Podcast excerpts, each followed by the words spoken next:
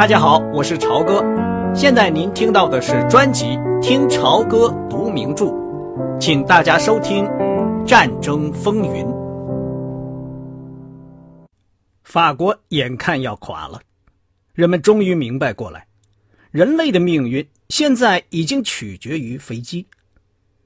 当时地球上只有几千架飞机，一九四零年的螺旋桨军用飞机。跟后来人们所制造的飞机相比，毁灭力量不算很大，但是他们可以击落对方，可以通行无阻的轰炸后方城市。第一次世界大战之后，多年以来就把从空中对城市的密集轰炸看成是战争中最终的和难以想象的恐怖。但是到一九四零年，德国人不仅想到这样做。而且实际上已经两次这样做了，一次是在西班牙内战期间，一次是在波兰。日本人同样也从空中轰炸过中国城市。显然，这种最终的恐怖是完全可以想象的。虽然给他所起的文明的名称“战略轰炸”一词还没有广泛流行，因此。英国领导人面临一种痛苦的抉择：究竟是把他们仅有的一些宝贵的飞机送到法国去跟德国人作战呢，还是把他们留在本土保卫城市和沿海？法国拥有的飞机就更少了。法国没有在战前建立起一支空军力量，光是在修筑马奇诺防线。他们的军事思想家认为。飞机在战争中是侦察兵，是可以蜇人的昆虫，有作用，可以扰乱并且杀伤敌人，但不能够决定胜负。当法国这个国家在德国俯冲轰炸机袭击下，像花瓶中了子弹那样裂成碎片的时候，法国总理向罗斯福总统突然发出了一个疯狂的公开呼吁，要求派。遮云盖日的大批飞机来支援，但是美国没有遮云盖日的大批飞机可派。可能法国总理并不知道美国的空军数量是如何微不足道，也不知道在那个时候，战斗机的航程都不超过两百英里。法国政界人士当时对情况了解的水平是很差的。与此同时，英国飞行员在比利时和法国战场上学习到不少重要的东西。他们能够击落德国飞机，而且击落了很多架，但是许多英国飞机也坠毁了。当法国战役还在进行时，法国恳求正在撤退的盟国把他们的全部飞机都投入战斗。英国没有这样做。他们的空军司令道丁。告诉温斯顿·丘吉尔说：“二十五个中队必须留下来保卫英国，不能动用。”丘吉尔听从了他的意见。这样一来，法国的崩溃就命中注定了。在大崩溃时期，温斯顿·丘吉尔于六月九日给老斯莫茨将军写了一封信，阐述了自己的看法。这位军界前辈曾责备他违背了战争的首要原则，没有把一切力量集中使用在关键的地方。丘吉尔指出，由于当时双方空战中使用的战斗机都是短程的，因此距自己机场较近的一方在战斗中具有极大的有利条件。在这种情况下，由于敌我双方数量相差悬殊。那些传统的原则应有所改变，他这样写道：“我认为现在只有一个办法，那就是让希特勒进攻我国，这样就可以毁掉他的空中武器。如果他进攻了，那么冬天他将面临着这种局面：欧洲在他脚下挣扎，美国在总统选举结束后很可能对他作战。”温斯顿·丘吉尔今天是一个被理想化了的历史人物，但当时却被看成是具有各种特色的一个人物。爱唱高调但常犯错误的人，摇摆不定的政客，有几分才气的演说家，轻率的装腔作势的人，写有大量著作。但是文风古老的多产作家，以及贩卖战争的酒徒。他的大半生在处理英国公务中度过，给人的印象是个滑稽的、能干的，有时又是有点荒谬的人物。在一九四零年以前，他从来没有赢得过人们的信任。那个时候他已经六十六岁了，而战争还未结束，人民又把他免了职。但是在他执政时期，他掌握了希特勒的本性。找到了打败他的办法，那就是坚持下去，并迫使他向整个世界进攻。这是德国病态的梦想。他的想法是：或是统治，或是毁灭；或是夺取霸权，或是一败涂地。丘吉尔了解他自己的人民，也了解战略形势，用他的讲话启发英国人民接受他的远见。他采取了果断的、英明的，但却不太狭义的行动，保留了二十五个飞机中队，不参与败局已定的法国战役。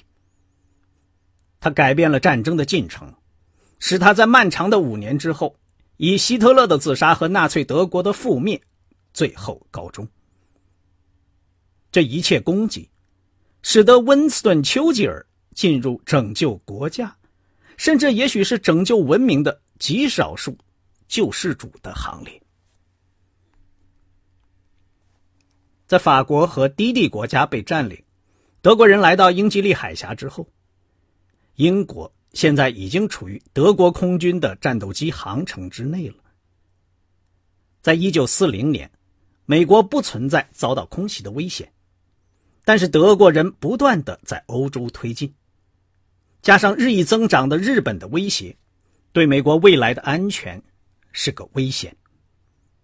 于是产生了这样一个问题：当更大的、效能更高的新飞机正在大洋彼岸敌机飞不到的安全地带生产的时候，如果向英国人出售军用飞机，能够使他们继续击落德国飞机，杀死德国飞行员和摧毁德国制造轰炸机的工厂。那么，是否可以把那些陈旧的飞机出售给英国，使他们在保卫美国安全方面充分发挥作用？美国海军、陆军、国防部、国会、报界、公众对这个问题异口同声的回答是：不行。富兰克林·罗斯福想要帮助英国人。但是他要考虑美国人这个强有力的声音不行。尽管丘吉尔具有战时国家领袖的权利，他没有派飞机到法国，因为英国的生存依赖于这些飞机。罗斯福掌管着一个富裕的、土地辽阔的、和平的国家，这个国家同情盟国，但是却一架飞机也不愿意拿出来帮助他们。在这种情况下，罗斯福如果卖飞机给英国，就有可能遭到弹劾。维克多·亨利看见富兰克林·罗斯福坐着轮椅从办公桌后面出来，他大吃一惊。这位未穿外衣的总统上身魁梧壮实，但是下身那条青灰色的。条花薄麻布裤子就像口袋一样，可怜的下垂着，松松的贴在他那瘦削的胯骨和软弱无力的小腿上。这个残废的人正在观赏一幅支在椅子上的画。站在他旁边的是空军作战部副部长维克多·亨利，和他很熟悉。他是仍然活着的老资格的海军飞行员之一。长得又瘦又小，面容枯槁，嘴唇薄得像纸，脸红红的，带着伤疤，两道白眉毛拧在一起，样子看上去很凶。你好，总统很高兴的和维克多·亨利握手。他的手很热，而且很湿。天气很热，虽然这个椭圆形书房里的窗子都打开了，室内仍然闷热的使人透不过气来。你一定认识亨利上校吧，将军？他的孩子在彭萨科拉刚刚佩戴上飞行员的肩章。这幅画怎么样，帕克？你喜欢吗？在那精致的、沉重的金色画框里，一艘英国军舰颠簸在海洋上。正在全速前进，天空被暴风雨遮盖着，露出暗淡无光的月亮。这幅画很不错，总统先生，我当然是个海景迷。我也是，可是你看出来没有？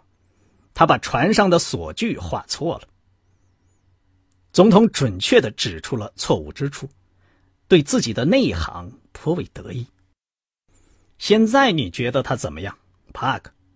这个画家所需要做的不过是画出一艘正在行驶的军舰，这就是他的全部任务。可是他却把锁具画错了。只要稍有机会，人们什么样的错事都做得出来，这实在令人难以相信。这个东西不能挂在这里。刚才这半天，那位将军一直皱着眉头。好像这是用来对准维克多·亨利的武器。几年以前，他们两人在军械局曾为给新建的航空母舰加装防护甲板问题发生过激烈的争执。亨利虽然职位低，但是由于他懂得冶金学，最后他的意见取得了胜利。总统现在已经把轮椅转离开那幅画他看了一眼放在办公桌上的那个形如船轮的银钟。将军，怎么样？让不让帕克·亨利去干那件小事情？他行吗？要是你分配帕克·亨利去画一只有横帆装置的船，总统先生。将军回答说，他的鼻音很重，看了帕克一眼，样子不是很友好。你可能认不出他画的是什么，但是锁具他是不会画错的。我说过，最好是挑选一个海军飞行员，那要合理的多，总统先生。不过，他做了个手势，把手往上一翻，表示无可奈何，只好同意。总统说：“所有这些我们都谈过了，帕克。”我想你已经找到了能够胜任的人替你照料在柏林那个摊子了吧？是的，总统先生。罗斯福看了将军一眼，实际上是下了一道命令。将军从睡椅上拿起他的白帽子说：“亨利，明天早上八点钟到我办公室来一趟。”好的，好的，先生。书房里，只留下维克多·亨利和美国总统两个人。罗斯福叹了一口气，用手向后抚平他那薄薄一层的蓬乱的灰白头发，把轮椅转到他的办公桌旁边。维克多·亨利现在才注意到，总统使用的并不是一般病人坐的那种轮椅。而是一种特殊的齿轮装置，有点像厨房的椅子加上轮子。罗斯福上去下来都非常方便。哎呀，太阳已经下山了，这里还是这么酷热。罗斯福讲话的声音突然显得疲倦了，他正在批阅堆在办公桌上的文件。到了该喝点什么的时候了吧？我们来点马提尼酒好吗？我配的马提尼酒通常是不错的。再好也没有了，总统先生。总统摁了一下电铃，一个头发灰白、个子很高、穿着灰色斜纹布上衣的黑人走了进来，熟练的从各个公文包里把文件和公文夹收拾好。这时，罗斯福从身上各个口袋里掏出皱成一团的文件，用铅笔迅速的在某些文件上批几个字，把它们戳在一个长钉上，然后把另一些文件扔进了公文盒。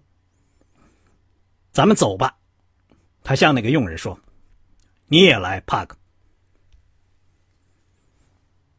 他们穿过一个长长的走廊，乘上电梯。又穿过一个长走廊，一路上总统都在批阅文件，并且迅速的加上批示。他叼着烟嘴嘴里喷着烟，热爱工作，这是很明显的。尽管由于劳累而出现了很深重的紫色的烟窝，尽管有时咳嗽的很厉害。他们来到一间不很讲究的小起居室。墙上挂着各种海上的风景画。那幅画挂在这里也不行，总统说：“应该把它送到地下室去。”他把手里的所有文件都交给佣人，佣人把一个四轮酒柜推到轮椅旁边，就出去了。婚礼怎么样，帕克？你的孩子娶到了一位漂亮的新娘子吧？总统一面像个药剂师一样的在调配杜松子酒和苦艾酒，一面很健谈的、很亲切的在问。他的语气稍稍带一点傲慢。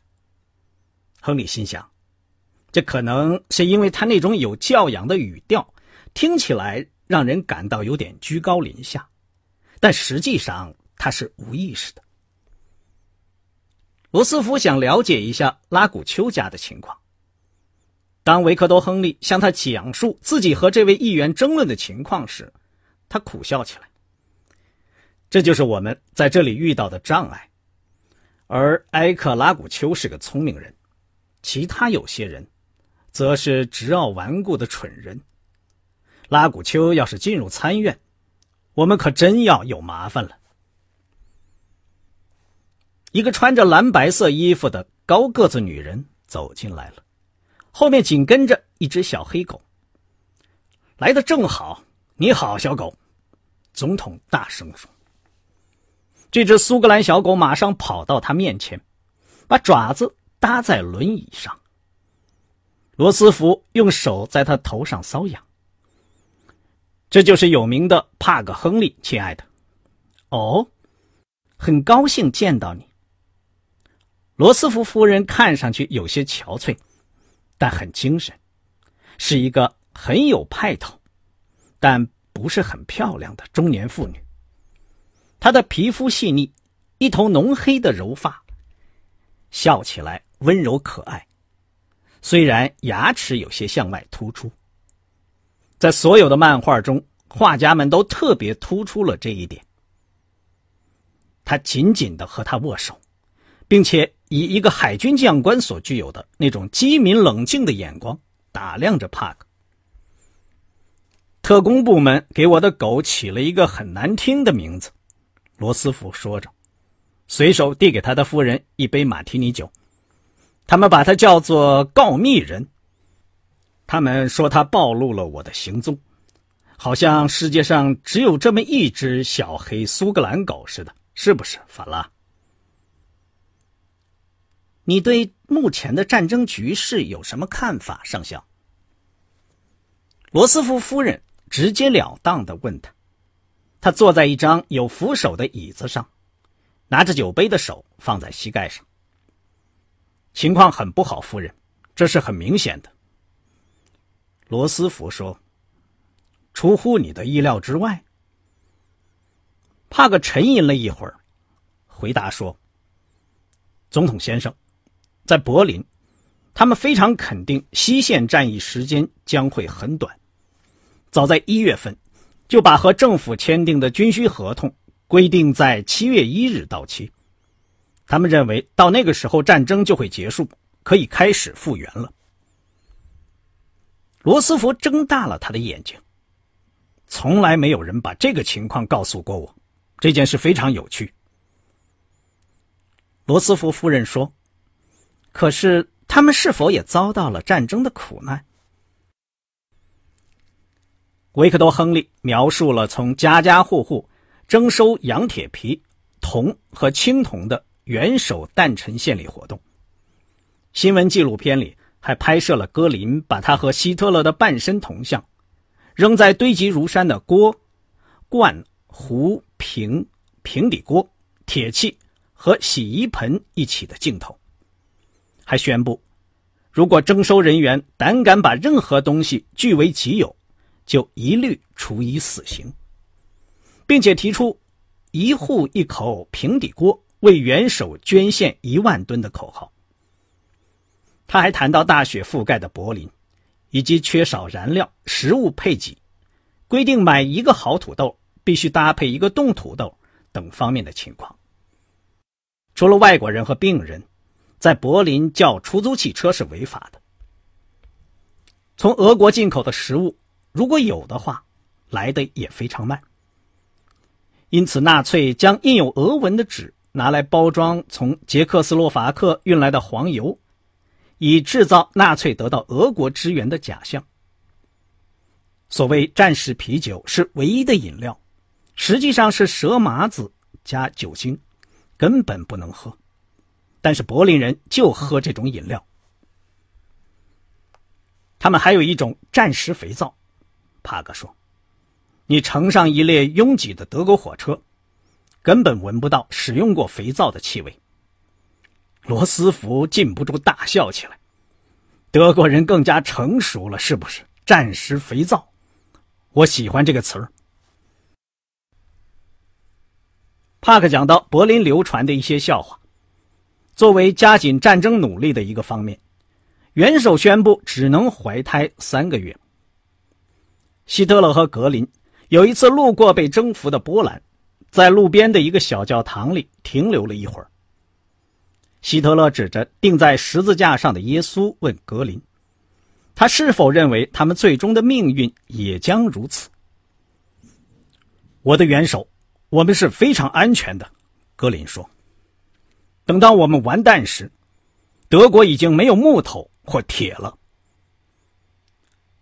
罗斯福听了这些笑话，哈哈大笑起来。他说：“关于他自己，也有一些笑话在流传。”挖苦的程度还要厉害得多。他很有兴趣的连续问了一些关于希特勒在凯林别墅接见时的神情和他的姿势。罗斯福夫人以尖锐严肃的声调插嘴说：“上校，你是否认为希特勒先生是个疯子？”夫人。他把中欧的历史有条有理的讲出来，其清楚的程度是我从来没有听到过的。他是临时想起来这样讲的，就像随便聊天那样。你可以认为他的看法完全荒谬可笑，但是他讲的还是头头是道，听起来就像一只手表一样，滴答滴答运转的非常好。或者说像定时炸弹一样，总统说。听到总统这个明快厉害的玩笑，帕格微微一笑，点了点头。这个马提尼酒太好了，总统先生，喝的好像不是酒，倒像是一片清凉的云雾。罗斯福听了很高兴，得意洋洋的把眉毛一扬：“你把马提尼酒描绘的到了家了，谢谢你。你会让他一晚上都很高兴的。”罗斯福夫人说：“罗斯福说，我亲爱的，就是共和党人也承认，作为一个总统来讲，我是一个很好的酒吧兼掌柜。这个玩笑并不十分好笑，但由于是出自总统之口，帕克·亨利听了也就哈哈大笑起来。九，舒适的房间，他妻子和狗的在场。”再加上总统对自己这点微不足道的本事所感到的天真和喜悦，都使帕克感到非常安详自在。那只小黑狗最给人以家庭温暖的感觉。他坐在那里膜拜着半身不遂的总统，眼睛瞪得溜圆，不时伸出红舌头舔他的鼻子，或是把眼睛转过来，好奇的看着帕克。罗斯福小口喝着马提尼酒，坐在轮椅上的姿势仍然像以前那样轻松，但是在谈到工作时，他那身份高贵者的语调，不知不觉的变得严肃了。他说：“如果法国崩溃了，帕克，你认为英国人能坚持下去吗？”我对英国人不是特别了解，总统先生。那你愿不愿意以海军观察员的身份到那里待上一个时期？可能是在你回到柏林一个多月以后。帕克希望富兰克林·罗斯福的心情确实像看上去那样愉快，他决定大胆的问一下：“总统先生，我可不可以不回柏林？”罗斯福不安的看了这位海军上校五秒钟或者十秒钟，他咳得很厉害，他的脸变得严肃起来，变成邮局和海军后勤站里悬挂的。他的肖像里所表现出的那种沉着而疲倦的样子。你要回去，帕克。好的，好的，先生。我知道你喜欢海上生涯，将来会让你到海上当指挥官的。好的，总统先生。我很想知道你对伦敦的印象。如果您希望我去伦敦的话，先生，我就去。再来一杯马提尼好吗？谢谢您，先生，我不喝了。现在存在着帮助英国人这个大问题，你明白吗，帕克？总统把冰凉的配酒器摇得嘎啦嘎啦直响，然后又斟起酒来。如果我们给他们驱逐舰和飞机，这些东西将来可能被德国人用来打咱们，那就还不如不给。罗斯福夫人用银铃般的声音说：“富兰克林，你知道你会帮助英国人的。”总统笑了，他用手抚摸着苏格兰狗的脑袋，在他脸上浮现出那种洋洋自得、莫测高深的神态。他建议购买盟国远洋轮船时，就是这个神态，眉毛向上挑着，眼睛。也斜着在看帕克。他把嘴一撇：“这里的亨利上校还不知道呢。你将负责清除那些旧的、没有用的、多余的海军俯冲轰炸机。我们非常需要在那里来个大扫除，让那么多多余的飞机塞满我们的训练站是毫无意义的，对不对，上校？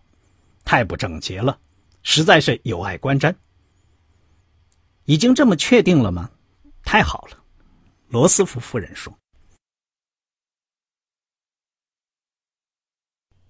刚才您听到的是《听潮歌读名著：战争风云》，谢谢您的收听，我们下次节目再见。